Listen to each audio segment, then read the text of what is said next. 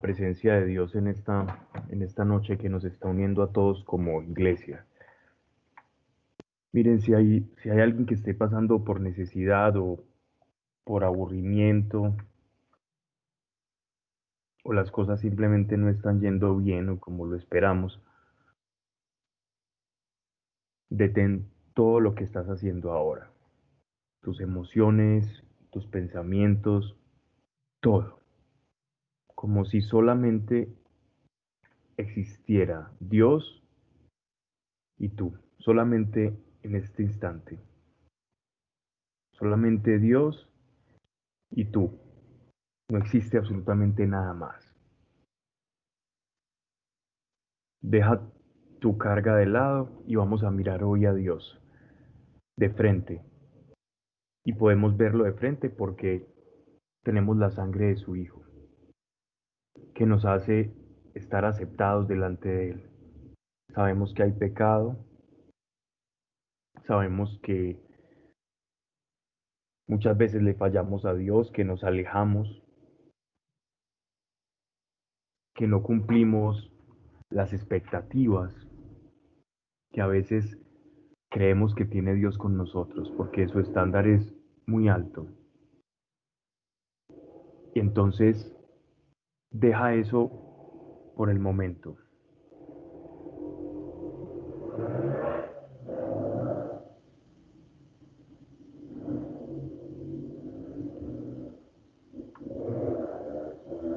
Déjalo de lado en este momento.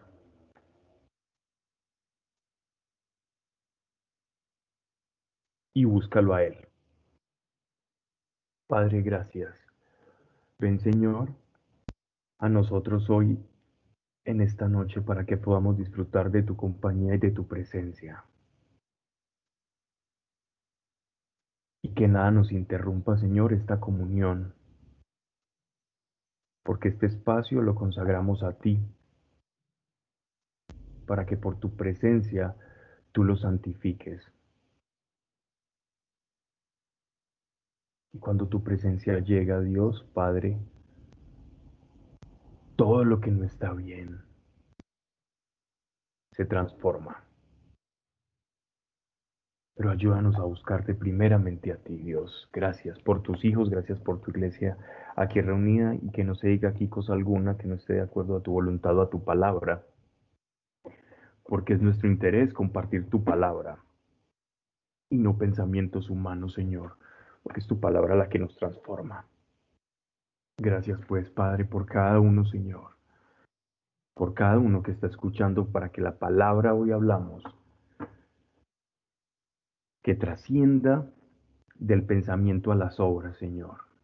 Y se produzca ese milagro, Señor, que solamente puede hacer tu Espíritu Santo. Y gracias, gracias Dios, porque tenemos en quien confiar. Amén. Hay un salmo que se le atribuye al rey David, es precioso. Lo tenemos en nuestro libro de, Salmos, es el Salmo 4, capítulo 4 del libro de Salmos. Y, este, este texto es precioso.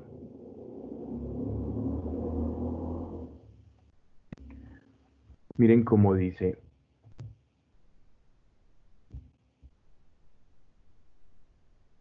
Cuando yo grito, respóndeme, Dios de mi justicia en la apretura o en la estrechura, tú me diste holgura. Séme propicio y oye mi súplica. Y el Señor le responde, ¿hasta cuándo, hidalgos, mi gloria, convertís mi gloria en ignominia? Porque amáis la vanidad y buscáis la mentira. Los salmos saben que son cánticos, son cánticos llenos de inspiración divina. Y como sabemos, este, este, este es un canto de David, un canto profético en el que él está consultando al Señor. Pero miren la, la facilidad con la que David, la naturalidad con la que el rey David se acercaba a su Dios. Cuando yo grito, respóndeme. Esto nos muestra la relación que tiene con Dios. Y al hablarle a Dios, el esperar esa respuesta, esa naturalidad con la que Dios quiere que nosotros, sus hijos, nos entreguemos a Él y le expresemos nuestras necesidades. Él no va a cuestionar nuestras necesidades, Él no va a corregir tu manera de hablar cuando te acerques a Él. La mejor oración es la, la que es genuina. Y esto es una exposición completa de un ser genuino aquí en el rey David. Y miren lo, lo, lo bello que le responde el Señor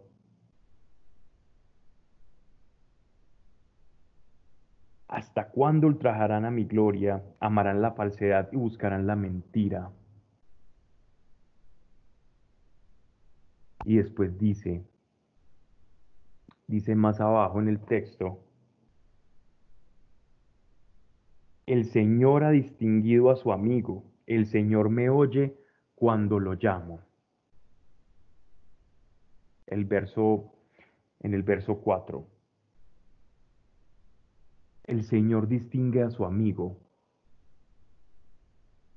Dios quiere que nosotros seamos sus amigos. Miren en esta traducción que, que tienen en pantalla. Pues sabed que Dios distingue al que le es grato, que me oye Dios cuando lo invoco. Al que le es grato es al amigo. Entonces, cómo encontrar esa naturaleza con Dios, cómo, cómo disfrutar de esa naturalidad. Tenemos que apelar a la fe. Yo no puedo comportarme en manera natural con Dios, y miren la forma en la que se expresaba el rey David, si no creo que ya soy redimido y que Él ya me aceptó. Por eso cuando nos acerquemos a Él, y este es el ejercicio en la oración, debemos dejar todo de lado. Cuando tú vayas delante de Dios, deja todo tu equipaje a un lado como los viajeros cuando llegan a un hotel o a una hospedería, a un hospedaje y dejan las maletas y van a la recepción. Vamos a entrevistarnos con Dios, dejamos nuestro equipaje. En algún momento de la conversación tomaremos elementos de ese equipaje, si son cargas, si son dolores, si son tristezas. Pero la oración debe ir enfocada a buscar el rostro de Dios porque es Dios quien nos va a ayudar con esa carga que nosotros tenemos, pero primeramente es buscarlo a Él. buscaremos el reino de Dios y su justicia y lo demás nos será añadido. Poco se está buscando el rostro de Dios en este tiempo. A Dios se le busca más por el favor que por el conocerle. Y es precisamente producto de conocerle y de la relación que obtenemos su favor. Y miren entonces nuevamente en el verso, en el 4.5, verso 5, lo que le responde en esa conversación que está teniendo el rey David. Esto es, como les digo, esto es un cántico. Y el coro le responde lo que Dios va a responder. Temblad y no pequéis. Meditad en vuestros corazones en vuestros lechos guardad silencio. Esto, esto, este salmo encierra un secreto fundamental en la relación con Dios. Primero el rey David, desesperado de corazón, lanza un grito a Dios. Y ese grito es, Señor, cuando llamo, Dios mío, respóndeme, defensor mío. Tú que me has ayudado, yo que he visto que cuando estoy estrecho, tú haces los caminos anchos. Y ahora el Señor le responde a su amigo, porque su amigo en esa confianza está hablando con él, pero el Señor le responde, tiembla. No peques. ¿Qué nos dice este temblor? Arrepiéntete. Temblad y no pequéis es arrepentimiento. El rostro de Dios es manifiesto al hombre, su presencia, su gloria, su gloria, la que podemos percibir esa paz que a pesar del fuego, de la tormenta, de las circunstancias difíciles, podemos experimentar nosotros sus hijos, es porque venimos delante de Él con un corazón arrepentido. En nuestra conversación podemos clamar con dolor, con confianza, como el rey David, pero Dios responde al rey David, ok, tiembla y no peques, acércate delante de mí como quien yo soy, santo. Y para yo confrontarme a la santidad de Dios, mi yo pecador frente a la santidad de Dios, necesita de un elemento. Ya tuvimos la fe, con la fe, David le gritó a Dios, pero ahora cuando está delante de Dios y Dios le está respondiendo, Él está pidiendo, aparte de tu fe, tu fe ya me tiene aquí, ya me has atrapado con tu fe. Ya tu fe te ha hecho camino hasta mí, pero necesito algo más de ti. Arrepentimiento. Tienes que saber que soy santo y que hay cosas dentro de ti que no lo son. Reconócelas pues para que podamos tener esa conversación y esa comunión que te va a servir a ti y que me va a glorificar a mí porque se va a hacer mi voluntad. Luego de esto, le dice, meditad en vuestros corazones y en vuestros lechos guardad silencio. Esto es todo el proceso de arrepentimiento en el que yo examino mi vida, cómo me estoy comportando de cara a los demás y a Dios. Estos son los, los ingredientes de la relación con Dios. Arrepentimiento, introspección, conciencia del bien y el mal, de cómo me estoy acercando a Él. Pasamos más eh, abajo en el Salmo 4, verso 7. Y un poco más abajo, si, si, Claudia me ayuda un poco para no eso, para leerlo desde la pantalla. Son muchos los que dicen, ¿quién nos hará ver la dicha? Alza sobre nosotros, oh Dios, la lumbre de tu rostro. Esto ya es el pueblo junto al rey David clamándole a Dios porque el rostro, su rostro glorioso, permanezca, pero Vamos a ver entonces en el verso 8 que nos sigue, que nos sigue relatando cómo se da esta comunión con Dios a través de este salmo. Diste a mi corazón más alegría que cuando abundan el trigo y el mosto. En paz me duermo, luego en cuanto me acuesto, porque tú solo, Señor, me haces reposar o me haces dormir confiadamente. ¿Cuál es el producto, cuál es la consecuencia de la cercanía con Dios. Y ojo, porque aquí el rey David está en una circunstancia adversa. Aquí el rey David no simplemente está teniendo una conversación con Dios, está buscando su rostro porque le necesita, porque necesita a su amigo.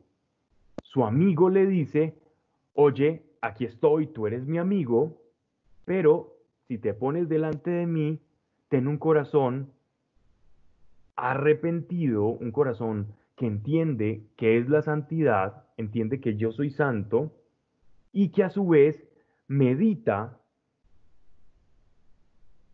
sobre sus acciones.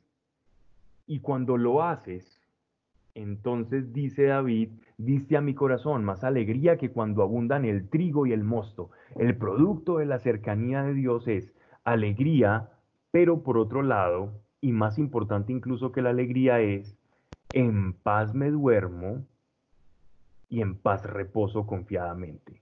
La confianza y la paz. Esta sustancia, que es el subproducto de la relación con Dios, es lo que debe ser natural para nosotros como creyentes. Pero esta paz no viene provisionada por Dios siempre fluida, sino que depende de nosotros en el acercamiento a Dios el recibir y el gozar de esta paz. Así que Dios es una fuente que siempre está abierta otorgando esta paz, pero somos nosotros quienes rechazamos el flujo de esa paz que emana del trono de Dios. Y las claves para poder obtenerla es, primero, la fe para creer que le hallo a Dios. Luego, cuando le hallo y siento por medio de la fe, que Él está conmigo en el momento presente, que yo estoy orando en esa comunión de hijo, entonces el arrepentimiento que reconoce su santidad cuando lo tiene al frente. Porque por la fe ya lo tienes al frente. A veces Él se va a hacer sentir. Él va a hablar, como en este caso le habló al rey David, y le enseñó estos principios. Y como consecuencia, entonces, de esta relación se va a desprender alegría y paz. Si yo no utilizo en principio la fe, no voy a lograr ni la alegría ni la paz. Y si yo no me arrepiento, tampoco. Así las cosas, fe, arrepentimiento,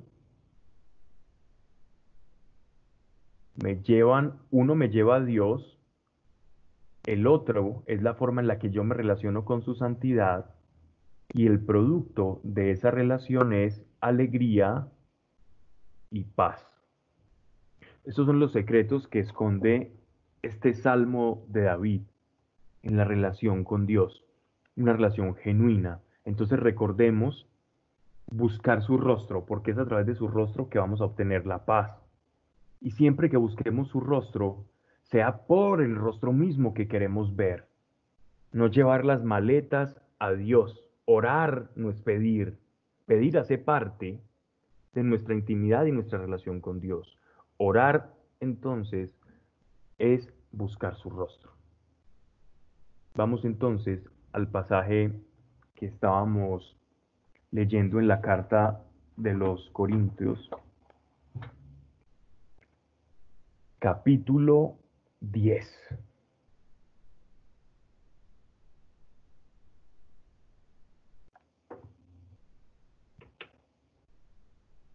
Perfecto.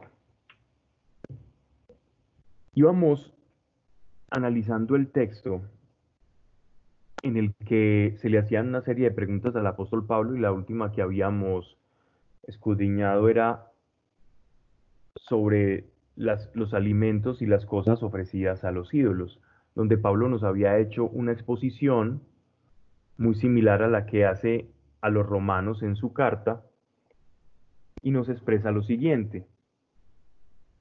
La conciencia es lo que acusa a una persona y esa conciencia debe ser dirigida sobre todo por la caridad, por el amor que tengamos a los demás.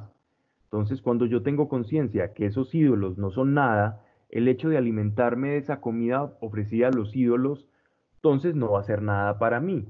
pero si para otro hermano en la fe es algo porque su conciencia lo acusa y le revela que eso es pecado, entonces para prevenir el escándalo, yo no haré lo mismo. Y eso todo envuelto en el principio del amor, que es el motor que mueve esa acción para no escandalizar. Entonces Pablo nos, em, nos empieza a revelar que en el camino de la fe no todos tienen el mismo aprendizaje, pero que, que, lo que caracteriza ese aprendizaje o ese crecimiento en la fe es la caridad. Es el sustrato de esa experiencia cristiana, debe ser o debe reflejar el amor. Más allá de cualquier otra cosa, lo que se debe reflejar en un creyente es el amor. Esa, esa es nuestra tarea. El amor es lo único que resolvería las crisis mundiales de hambre, de injusticia social, todo lo que te puedas imaginar, los males de este mundo, los males ocasionados estrictamente por la mano del mismo hombre, y es una medida tan universal. Y es el mensaje sintético del, Evangelio. Es el amor. En eso se traduce toda la obra de nuestro Señor Jesucristo, en el amor. Y si nosotros utilizáramos el mensaje del Evangelio para resolver todos los conflictos, sería muy fácil, pero necesitaríamos una sintonía de todos. Y despertar a todos la conciencia del amor. No es el modelo político, no es el modelo económico que nos rige, porque bien sea un modelo económico u otro, si no hay amor, si no hay caridad, lo que en tinta parece bueno, después se convierte en una tiranía. Entonces el problema no es el sistema en el que vive el hombre, sino el problema es que el hombre no sabe amar. Porque si no conocemos el amor de Dios y no entendemos que nos ama, entonces ¿qué amor vamos a reflejar? No quiero, hermanos, que ignoréis que nuestros padres estuvieron todos bajo la nube que todos atravesaron el mar y todos en la nube y en el mar fueron bautizados en Moisés, que todos comieron el mismo pan espiritual y todos bebieron la misma bebida espiritual, pues bebían de la roca espiritual que los seguía y la roca era Cristo. Claramente el apóstol Pablo está haciendo referencia a los pasajes consagrados en el, Éxodo esto lo, vamos a ver en el Éxodo capítulo 13, verso 21. Dice, Dios iba al frente de ellos de día en columna de nube para guiarlos por el camino, y de noche en columna de fuego para alumbrarlos, de modo que pudiesen marchar de día y de noche. A eso hace referencia el apóstol Pablo. Y de manera análoga, en el antiguo pacto, que recordemos que existe, por eso llamamos Nuevo Testamento, que en realidad es el nuevo pacto, y si hay uno nuevo es porque obviamente hay uno que es viejo. Y este antiguo pacto lo que hacía era tomar un pueblo, consagrarlo a Dios y este pueblo, según el apóstol Pablo, fue bautizado también, así como la iglesia y cada fiel es bautizado en Cristo, este pueblo también fue bautizado en Dios, como prefigurando, como anunciando el bautismo que íbamos a tener en el Hijo de Dios. Y ese bautismo, dice el apóstol Pablo, igual es un poco similar al discurso de, de Esteban en Hechos de los Apóstoles antes de que lo apedreasen, que lo lapidaran, es precisamente que cuando el pueblo de Israel está cruzando el mar rojo, ellos fueron bautizados por el agua.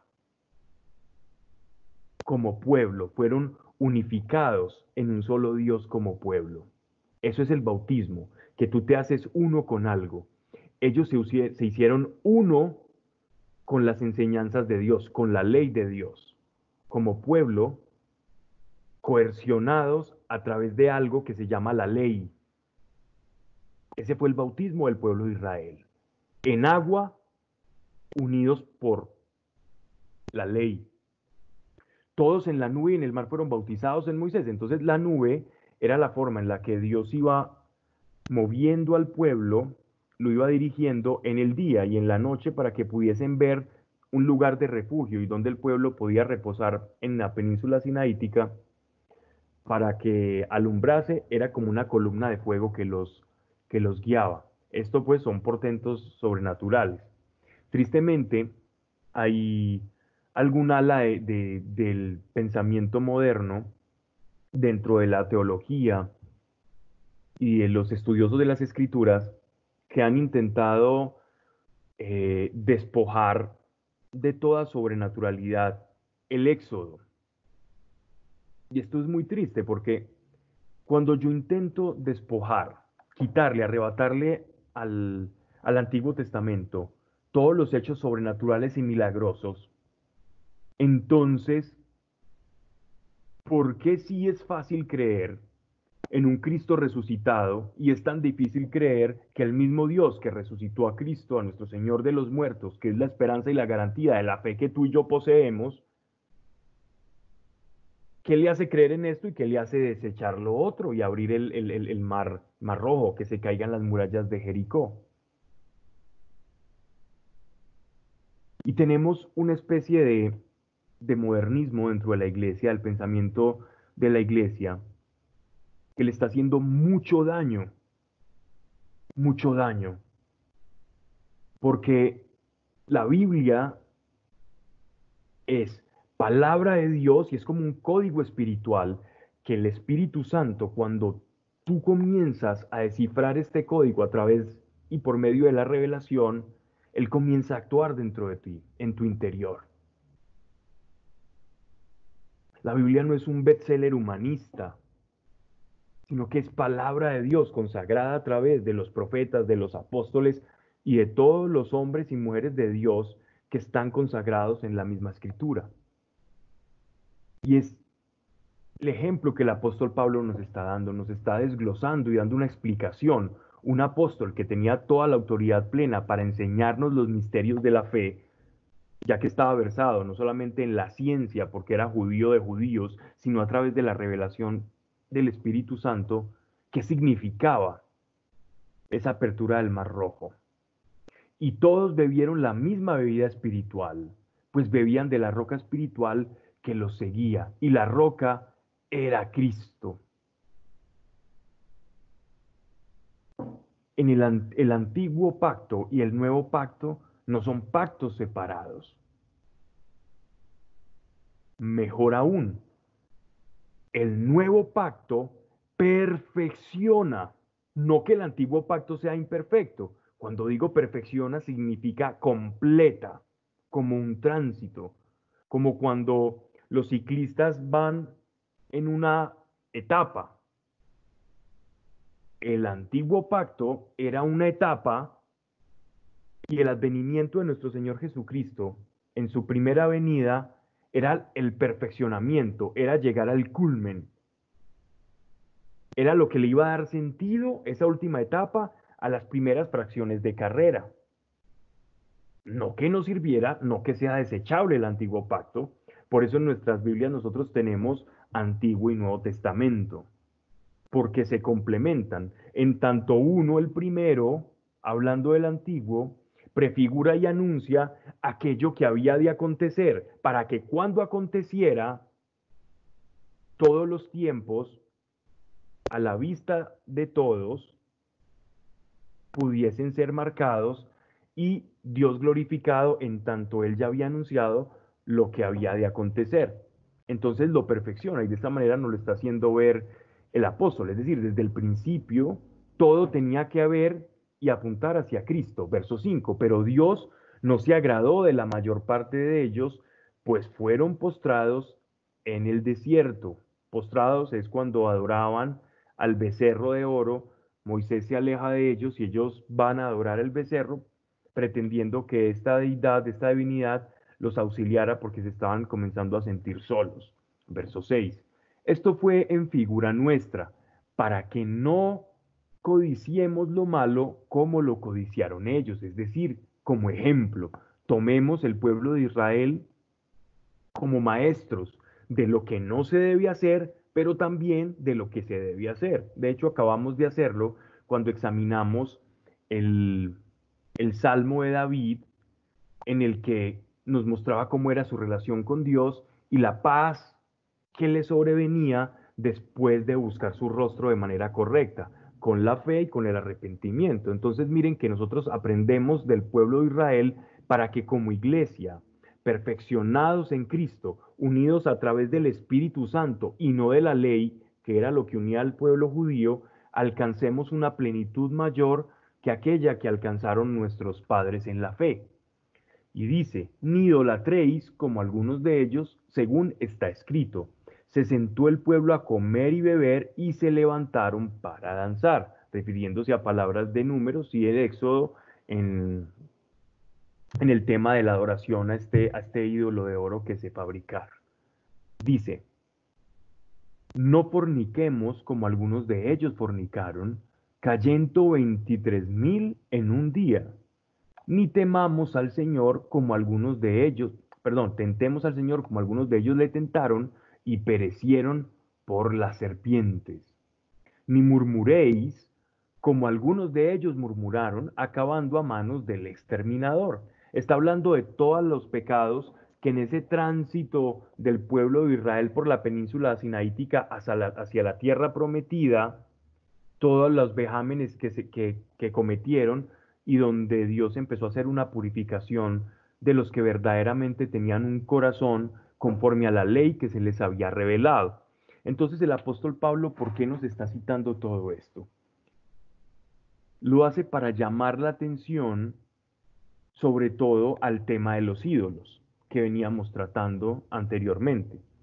Entonces, él ve a la iglesia como peregrinando hacia la salvación. Para nosotros el cielo es la tierra prometida. La península sinaítica es la, esta tierra.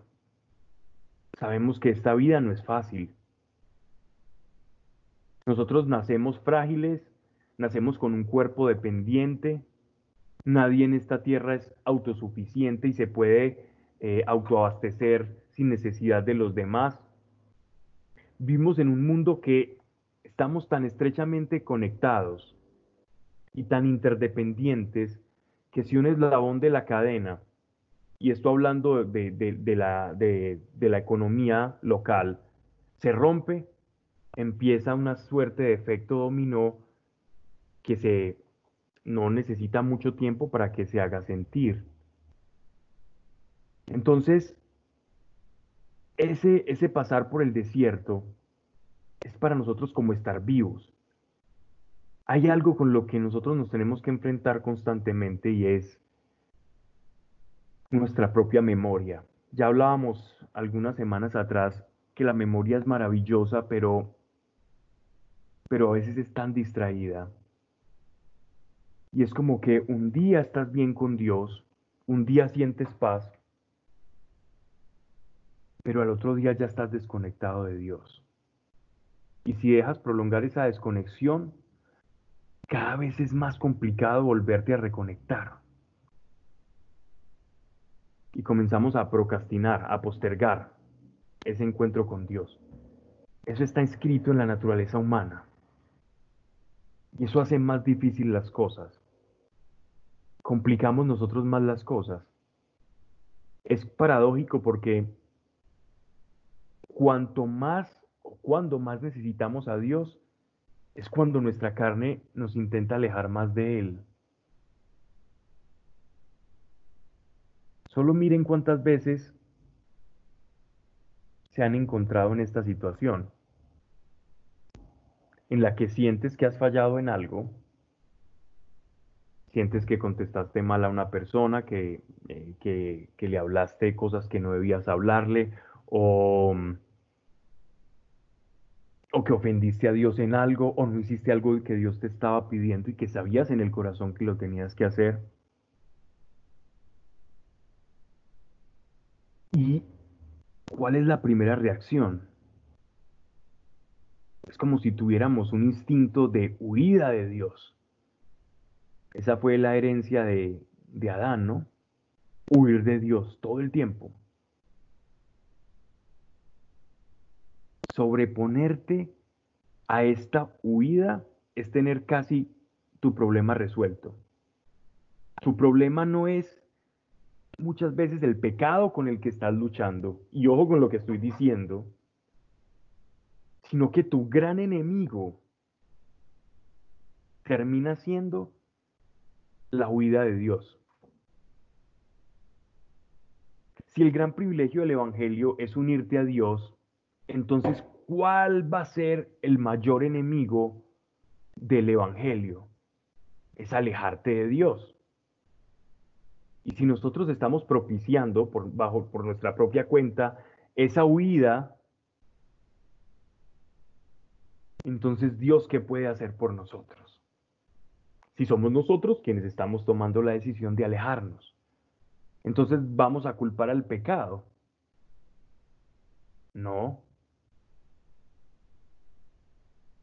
Es más grave que eso. Más grave que el pecado es huir de Dios. Porque quien llega a Dios purifica y lava sus vestiduras. Ese es el trabajo del sacerdote eterno que tenemos, que es nuestro Señor Jesucristo. no huyamos de Dios. Convierte la culpa en arrepentimiento. Convierte la vergüenza en dignidad. Convierte la huida en conocimiento del pecado, del bien y el mal.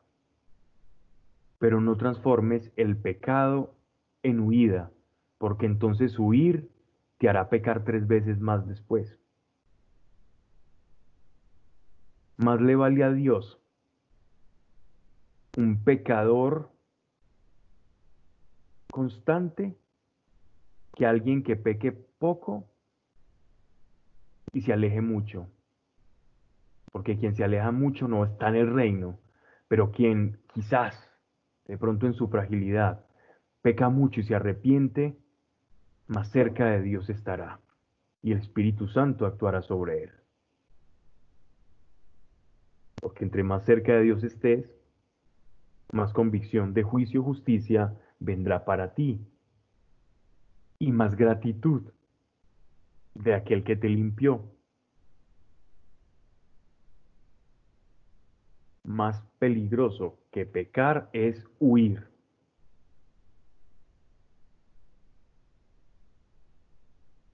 Y esto lo sabía el apóstol. Así pues, el que cree estar en pie, perdón, todas estas cosas, verso 11, le sucedieron a ellos en figura y fueron escritas para amonestarnos a nosotros, a quienes tocó vivir en la última fase de los tiempos. ¡Wow! ¡Qué palabra tan fuerte! La última fase de los tiempos a nosotros nos ha tocado vivir esa última fase de los tiempos. Y es que los tiempos de Dios, ese tiempo kairos de Dios, también tiene un tiempo cronos.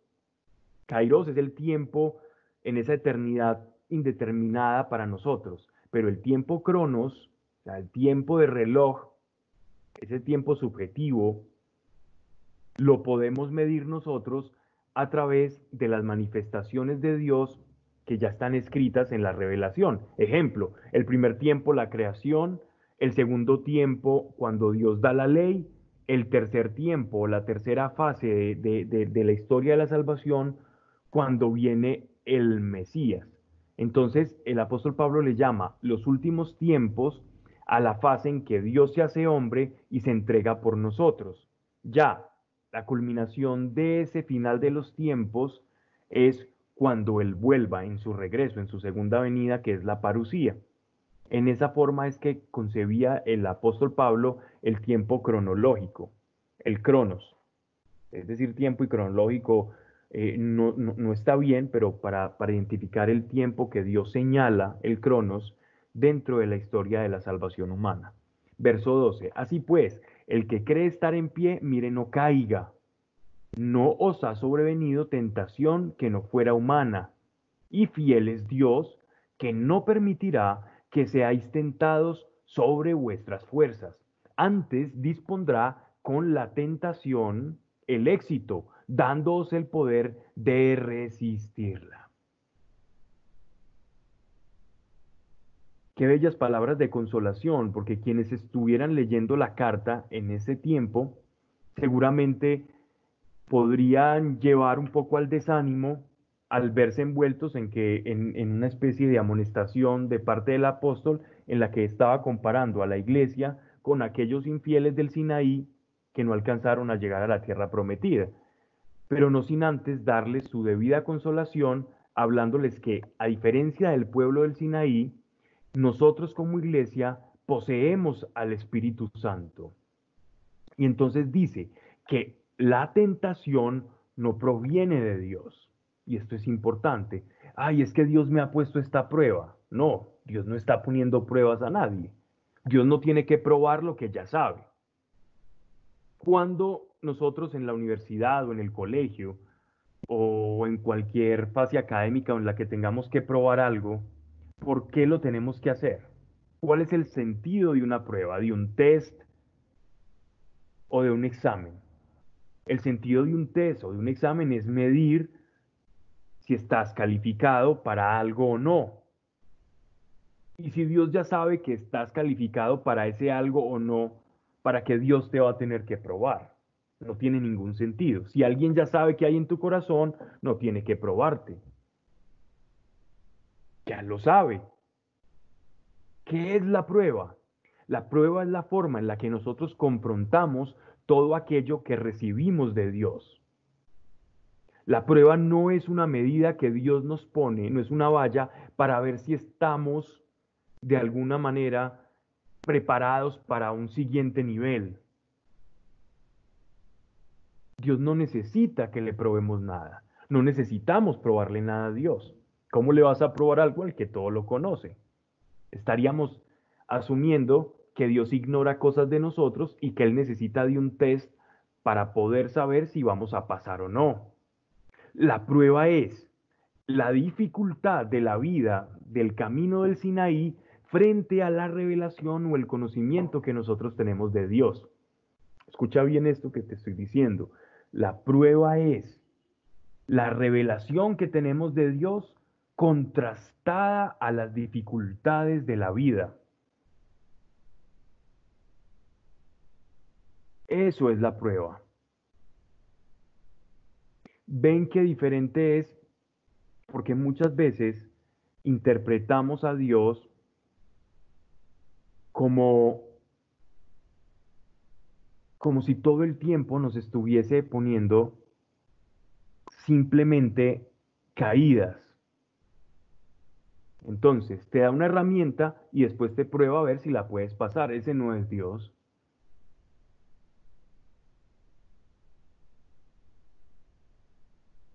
Entonces por eso dice, así pues, el que cree estar en pie, mire que no caiga.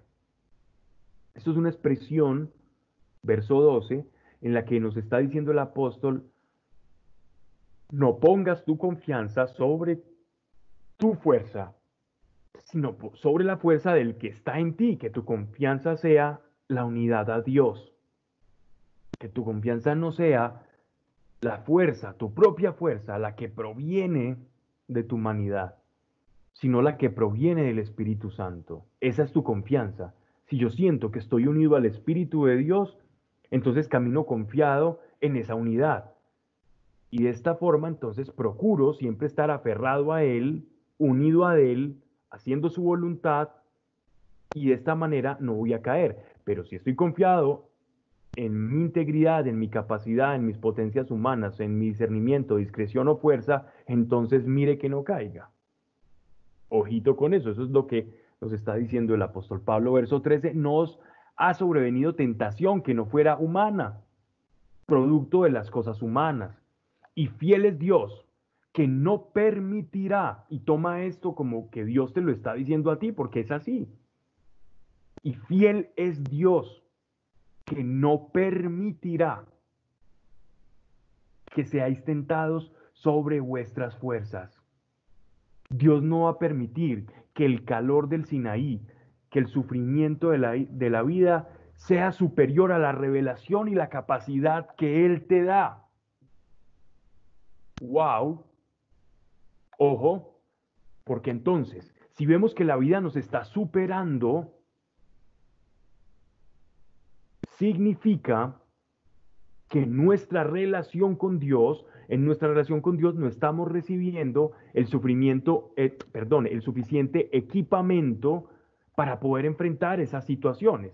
Porque entonces aquí Dios se nos presenta como alguien que nos provee herramientas para poder pasar el desierto, así como lo hizo con el pueblo de Israel, les dio roca. Cuando en las fuentes de Meribá, que eran amargas, el, eh, Moisés ponía la vara y brotaba agua cristalina, agua potable. Cuando Moisés abría el cielo, salía maná y caía y los alimentaba. Y cuando querían carnes, igualmente codornices venían y ellos podían comer carne. Entonces Dios los estaba cuidando y el, y, el viento solano, las inclemencias de, del desierto, de esa región árida y montañosa, que es la península sinaítica, no pudo acabar, no pudo agotar las fuerzas del pueblo de Israel porque Dios les daba las herramientas necesarias para pasar. Entonces, si vemos que la vida se nos está convirtiendo en un calvario, busquemos las herramientas que Dios nos está dando, porque Dios es fiel y dice, no permitirá que seáis tentados. Tentados significa eh, eh, que, la prueba no tenga salida. Es como que te entregan un, un, crucigrama que no se pueda resolver o una sopa de letras sin las suficientes letras o salidas.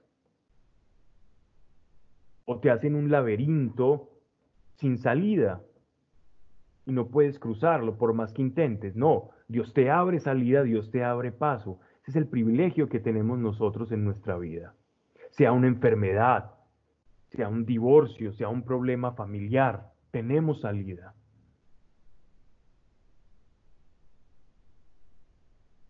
Antes dispondrá con la tentación el éxito. ¿Qué quiere decir esto? Que Dios ya tiene la salida al problema.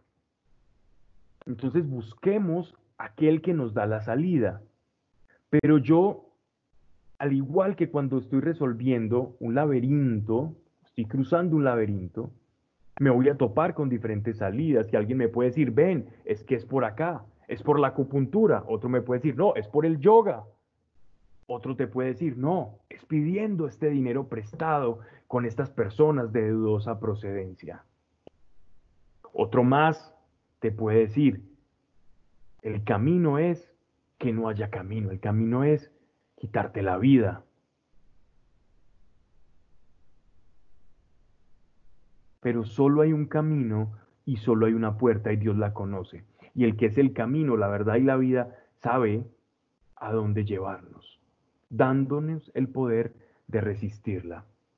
Hago hincapié en, esta, en este pasaje para que cuando lo leamos, el Espíritu Santo impregne en nosotros y estemos pasando por una situación y esta palabra de Dios sobrevenga en nuestros corazones. Y no pensemos, esto es un laberinto sin salida. Sí, es sin salida para mis sentidos. Los israelitas no sabían cómo cruzar el Sinaí. Pero entonces, ¿qué hacían? Iban donde Moisés, Moisés le decía a Dios y caía maná. Ya tenía la salida, ya tenía la ruta por la cual ellos iban a transitar el desierto. Asimismo es en nuestra vida porque lo antiguo prefigura lo que ahora llamamos nuevo. Por lo cual, amados míos, verso 14, huid la idolatría. La idolatría, en los términos en los que está hablando Pablo, eh, es una idolatría claramente enmarcada en, en dioses paganos, ¿cierto? Refiriéndose en su mayoría pues a los dioses del panteón de Grecia. Y ahora la idolatría la debemos entender en ese contexto, pero idolatría no solo se refiere a esto, sino que la idolatría es en el altar de mi corazón que tengo como prioridad. Si yo tengo como prioridad el éxito o la realización personal, significa que mi ídolo es el, ese éxito o realización y Dios está por debajo. Dios no está empoderado ahí, Dios no tengo un altar en mi corazón a Dios, sino que en ese altar tengo el éxito, no un ídolo de barro. El dinero, una obsesión por conseguir dinero significa que entonces mi ídolo el dinero, la pareja, una relación, una posición, cualquier cosa se nos puede volver un ídolo si está por encima de Dios. Entonces no pensemos que esto no tiene que ver con nosotros, porque Él nos dice, huid de la idolatría si vemos que algo está ocupando el primer puesto en nuestro corazón, no despojemos a Dios de lo que le pertenece, porque Dios estando en ese lugar es que nuestra vida va a estar sincronizada con el reino de Dios. Y en esa sincronía es que lo sobrenatural y lo especial comienza a desenvolverse. Os hablo como a discretos. Sed vosotros jueces de lo que os digo. El cáliz de bendición que bendecimos no es la comunión de la sangre de Cristo y el pan que partimos no es la comunión del cuerpo de Cristo, porque el pan es uno, somos muchos, un solo cuerpo, pues todos participamos de ese único pan. Bien. Interesante expresión y no menor la que el apóstol Pablo nos está dando acá, porque es una de las referencias que históricamente dentro de, de, los textos de la iglesia primitiva contamos no con muchas referencias a la Eucaristía o a la fracción del pan, ¿cierto? Eucaristía como la acción de gracias eh, y la fracción del pan, no tenemos muchas referencias y afortunadamente contamos con, e, con este texto maravilloso en el que vemos cómo eran las liturgias de los de la iglesia primitiva, cómo eran esas reuniones donde había un cáliz, es decir, había una bebida, que es la sangre de Cristo, y había una fracción del pan. Y dice, y el pan que partimos no es la comunión del cuerpo de Cristo, ese es nuestro culto. El culto cristiano, el culto del nuevo pacto, la Eucaristía, que es la, es la celebración de la muerte de nuestro Señor. El hecho de que nos hacemos uno con Él. Así como Él fracciona el pan y el pan es uno solo y nos da del mismo cuerpo y de su sangre a todos, entonces todos, unidos a ese pan que es su cuerpo y a esa sangre representada en el vino, nos unimos también a Él nos hacemos unos a Él, igual que en el bautismo. Es una especie de comunión espiritual. Porque el pan es uno, somos muchos, un solo cuerpo, pues todos participamos de ese único pan. Está hablando de las reuniones, todos, alguien partía el pan en esta casa, el que estaba ofreciendo en ese momento la Eucaristía, podría ser el, el, el predicador que estaba en ese, en ese momento, también lo hacían los apóstoles o el dependiente de esa iglesia, el encargado de, la iglesia, hacía la fracción de ese pan. Y todos iban partiendo, él iba pasando por cada lugar donde todos estaban sentados en oración e iban fraccionando ese pan e iban tomando de la misma copa mostrando la unión que tenían a Cristo y la unidad también como cuerpo, como iglesia. Dice, mirad a Israel carnal, ¿no participan del altar los que comen de las víctimas? ¿Qué digo pues? ¿Que las carnes sacrificadas a, los ídolos son algo o que los ídolos son algo? Antes bien, digo que lo que sacrifican los gentiles a los demonios y no a Dios, lo sacrifican. Y no quiero yo que vosotros entréis en comunión con los demonios. No podéis beber el cáliz del Señor y el cáliz de los demonios. No podéis tener parte en la mesa del Señor y en la mesa de los demonios. ¿O queremos provocar la ira del Señor? ¿Somos acaso más fuertes que Él? Todo es lícito, pero no todo conviene. Todo es lícito, pero no todo edifica. Nadie busque su provecho, sino el de los otros. Todo cuanto se vende en el mercado, comedios inquirir su origen por motivos de conciencia. Comedido sin inquirir su origen por motivos de conciencia, porque el Señor es la tierra y cuanto la llena. Voy a leerlo todo y ya después voy a hacer una exposición. Verso 7. Si alguno de los infieles os invita y vais, comed de todo lo que os sirvan, sin preguntar nada por motivos de conciencia. Pero si alguno os dijere, esto es inmolado, no comáis, por el que lo indicó y por la conciencia. No digo por la tuya, sino por la del otro. Pero, ¿por qué has de ser juzgada mi libertad por la conciencia ajena? Si yo con agradecimiento participo, porque he de ser reprendido por aquello mismo de que doy gracias, ya comáis, ya bebáis o ya hagáis alguna cosa, hacedlo todo para gloria de Dios. Y no seáis objeto de escándalo ni para judíos, ni para griegos, ni para la iglesia de Dios. Como procuro yo agradar a todos en todo, no buscando mi conveniencia, sino la de todos, para que se salven. Continúa pues aquí el apóstol Pablo haciéndonos una exposición de todo el sistema de, sacrificios de carne que se hacía a los ídolos y de alimentos y nos está dando una lección. Una es una comparación de la liturgia cristiana con la liturgia que se hacía o ritos, liturgia o ritual que se hacía en todas estas cultos a esas deidades paganas. Entonces, generalmente, si un creyente es invitado ritos o en medio de una cena familiar alguien hace algún tipo de, de bendición pagana a una comida, si él está consciente de esto que está pasando en este lugar, entonces absténgase de participar en esa liturgia porque no puedo yo participar de la liturgia cristiana y comer y, ser partícipe del cuerpo y la sangre de Cristo y a la vez de carne ofrecida a los demonios. ¿verdad? Pero fuera de la liturgia, si yo me sorprendo o me sorprenden con, con una carne o con un alimento que fue consagrado a estos ídolos, si yo no tengo conciencia de ello, entonces puedo comerlo porque ya ha sido purificado y porque ya no está dentro de esa liturgia, yo no estoy participando de esa liturgia con los demonios. Esa es la expresión en la que él dice, poder participar de, la cena o de esto con los demonios, ¿no?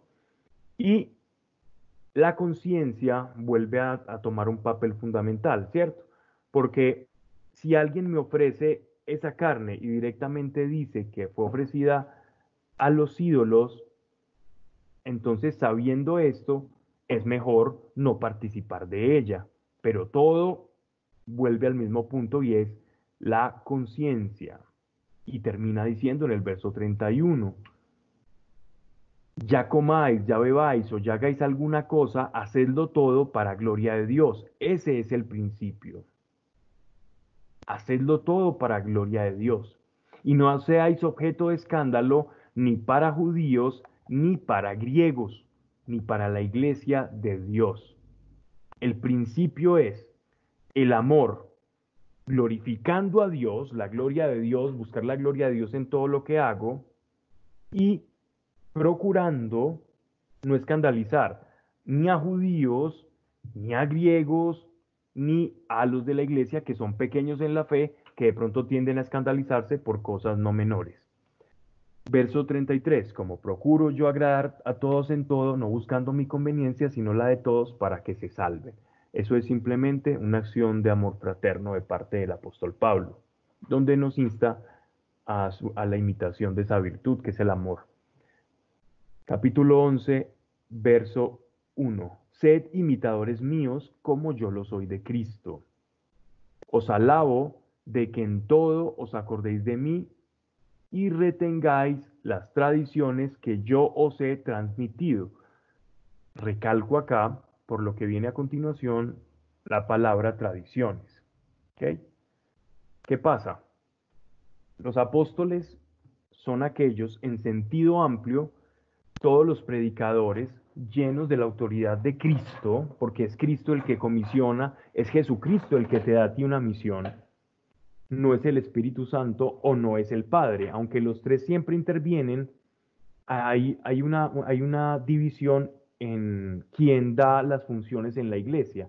Y las funciones de la iglesia las da la cabeza y la cabeza es Cristo. Entonces Cristo es el que te comisiona y el que te otorga a ti el ministerio, el servicio o quien da tu llamado. Es quien reparte, quien dice, ¿no?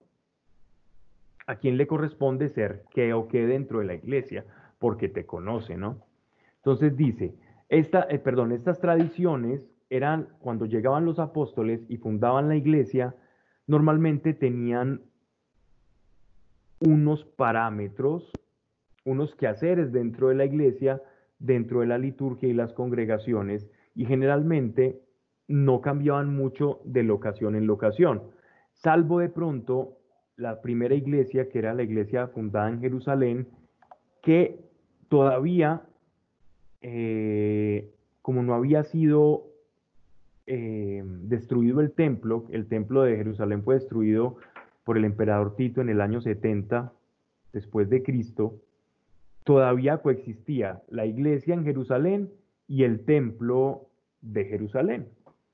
Y los de la iglesia de Jerusalén asistían al templo, como la ley lo mandaba. Ellos todavía iban al templo y celebraban todas las festividades judías, pero entendiendo cada fiesta judía como prefiguración de Cristo, como en el nuevo pacto perfeccionado a través del sacrificio del Cordero. Entonces, vivían su fe completa desde el judaísmo hasta el cristianismo, porque judíos y cristianos son lo mismo, siempre y cuando se entienda la cronología de Dios, no tienen por qué ser diferentes, hacen parte de un solo cuerpo. Y así lo vivía la iglesia de Jerusalén. Y de esa iglesia de Jerusalén, las prácticas de la iglesia, las formas y tradiciones comenzaron a través de toda la acción apostólica a expandirse a través de todas las iglesias.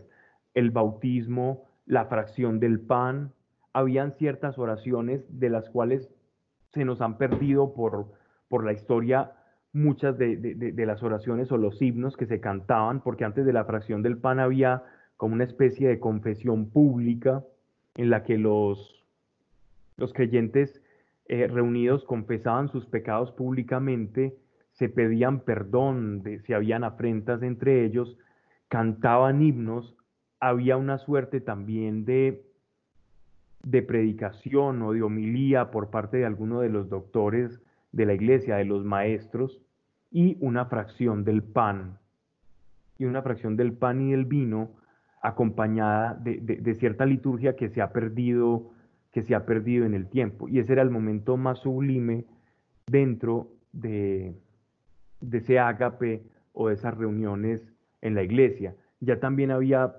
eh, lugar a otro, a otro momento en el que se hacía oración eh, por enfermos y había una exposición de, los dones, de los carismas, y habían también momentos de oración separados de esa liturgia, pero, pero hasta allí es lo que conocemos de, de la iglesia primitiva, según nos narran algunos padres de la iglesia y algunos textos que se han conservado. Entonces, a esas tradiciones es las que se está refiriendo el apóstol Pablo cuando les está diciendo os alabo de que en todos acordéis de mí y retengáis las tradiciones que yo os he transmitido. Todas esas formas que recogía desde la iglesia de Jerusalén, pasando por la iglesia de Antioquía, llegando hacia Menor, eh, tocando Corintio y después que iba a llevar hasta la mismísima puerta del imperio que era la ciudad de Roma. Verso 3. Pues bien, quiero que sepáis que la cabeza de todo varón es Cristo y la cabeza de la mujer el varón y la cabeza de Cristo Dios.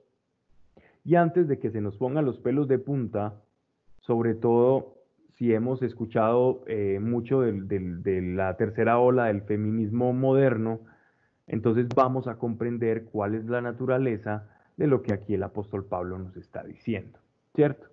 Entonces, una de esas tradiciones era la forma en la cena del Señor y en la liturgia cómo hombres y mujeres iban a llegar allí a este recinto y de qué forma iban a orar.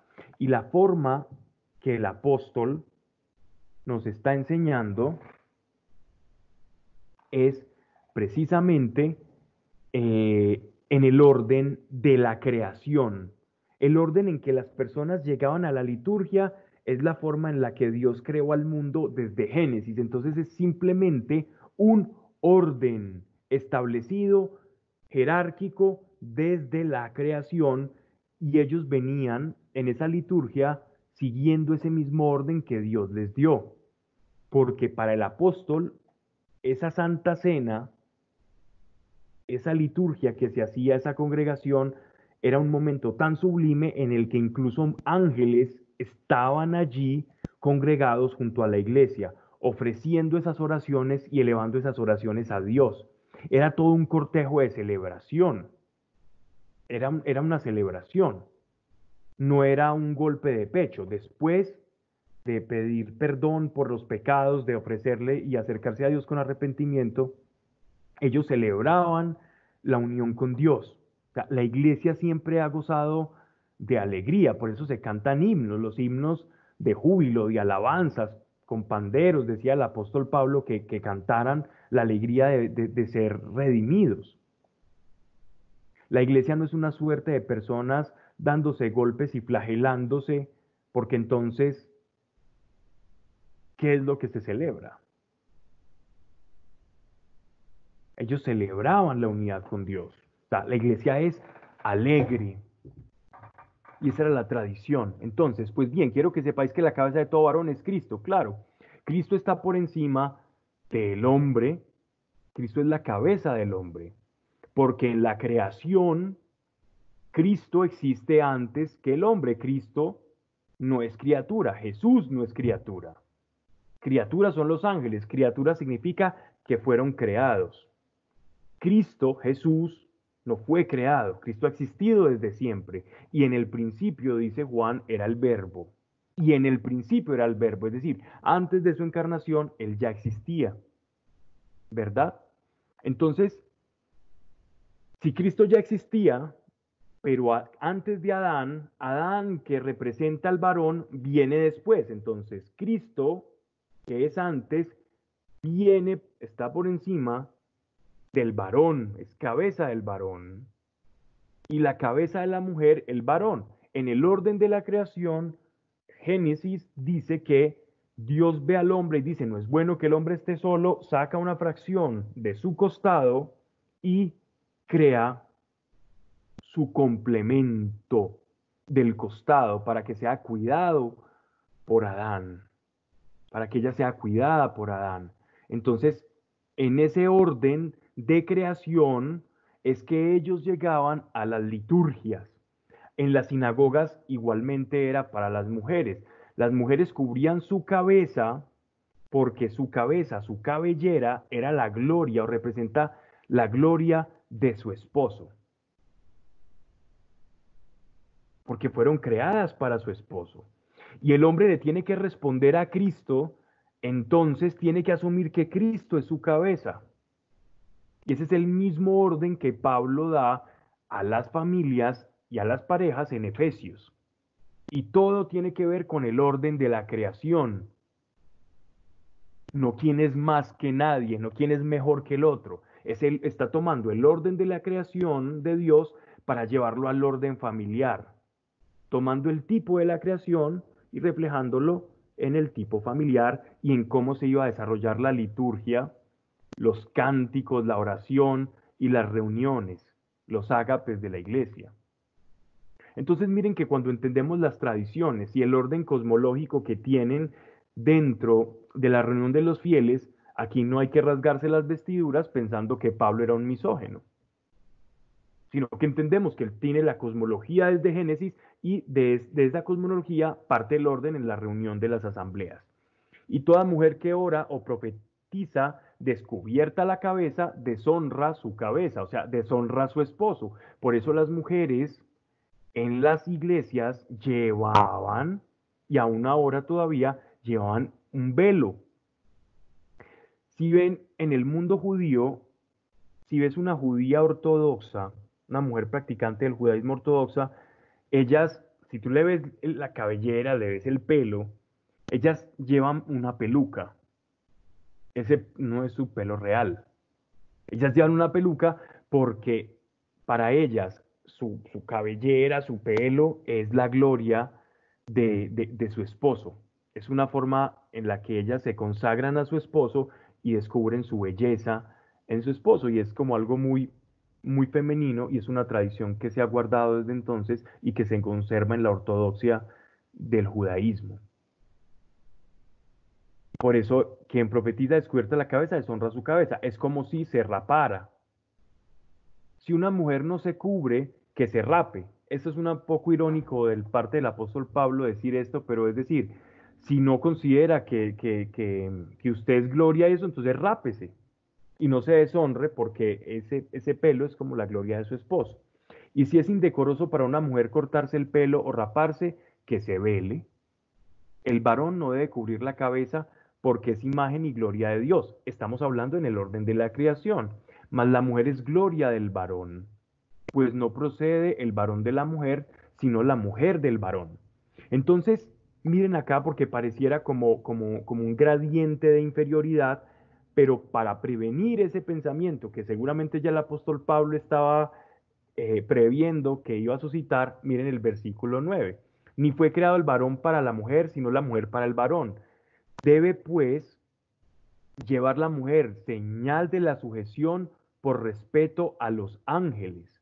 Expresión no muy fácil de identificar, pero es un poco como lo, lo que yo les decía anteriormente. Dentro de la congregación era muy usual el saber, el, incluso con el don de discernimiento espiritual, todos los, eh, los ángeles que participaban dentro de la congregación. Y es que eso pasa dentro de la iglesia. Cuando estamos reunidos nosotros en el mundo espiritual están pasando muchas cosas. No nos alcanzamos a imaginar la alegría del cielo cuando la iglesia está allí y los ángeles están participando. Entonces, es una forma en la que dice respeto a los ángeles que están presenciando todo este orden de la creación. Y aquí viene el versículo 11 que es para que entendamos esta relación del hombre y la mujer. Pero ni la mujer sin el varón, ni el varón sin la mujer en el Señor. Porque así como la mujer procede del varón, refiriéndose a Adán y a Eva, así también el varón viene a la existencia por la mujer. Y todo viene de Dios. ¿Qué quiere decir? Que en el principio, en el orden de la creación, la mujer fue sacada del varón, pero ojo, que ahora todo hombre proviene de la mujer y todo viene de Dios. Entonces está equiparando la relación espiritual, pero en el orden de creación es el orden litúrgico que como tradición el apóstol Pablo y todos los apóstoles le habían enseñado a la iglesia. Verso 13, sed vosotros jueces, ¿es decoroso que ore a Dios descubierta la mujer? Sed vosotros jueces. Y no os enseña la misma naturaleza que el varón se afrenta si deja crecer su cabellera, esto era un adagio romano en el que el hombre que se dejaba, eh, que, tenía el pelo igual al de, las mujeres, no se veía como bien, ¿cierto? Entonces él está diciendo, juzguen ustedes que en la misma naturaleza nosotros vamos comparando y vamos mirando eh, qué es decoroso y qué no. No que Dios lo esté mandando, sino que es natural. Es algo que se nos da naturalmente hacer. Es una tradición que emana de la naturaleza mientras que la mujer se honra dejándola crecer. Es que el cabello le ha sido dado por velo a la mujer. Si a pesar de esto alguno gusta de disputar, o sea, discutir de todas estas cosas, nosotros no tenemos tal costumbre ni tampoco las iglesias de Dios, refiriéndose a aquellas primeras iglesias de donde emanan toda esta suerte de tradiciones. Voy a dejar allí, eh, voy a retomar esto para darle un poco de mayor claridad en la siguiente exposición y vamos a pasar a las oraciones que veo que estoy un poco corto de tiempo.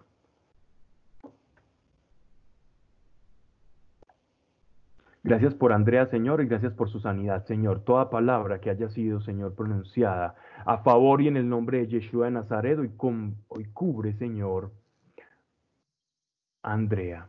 Y declaramos hoy como iglesia en el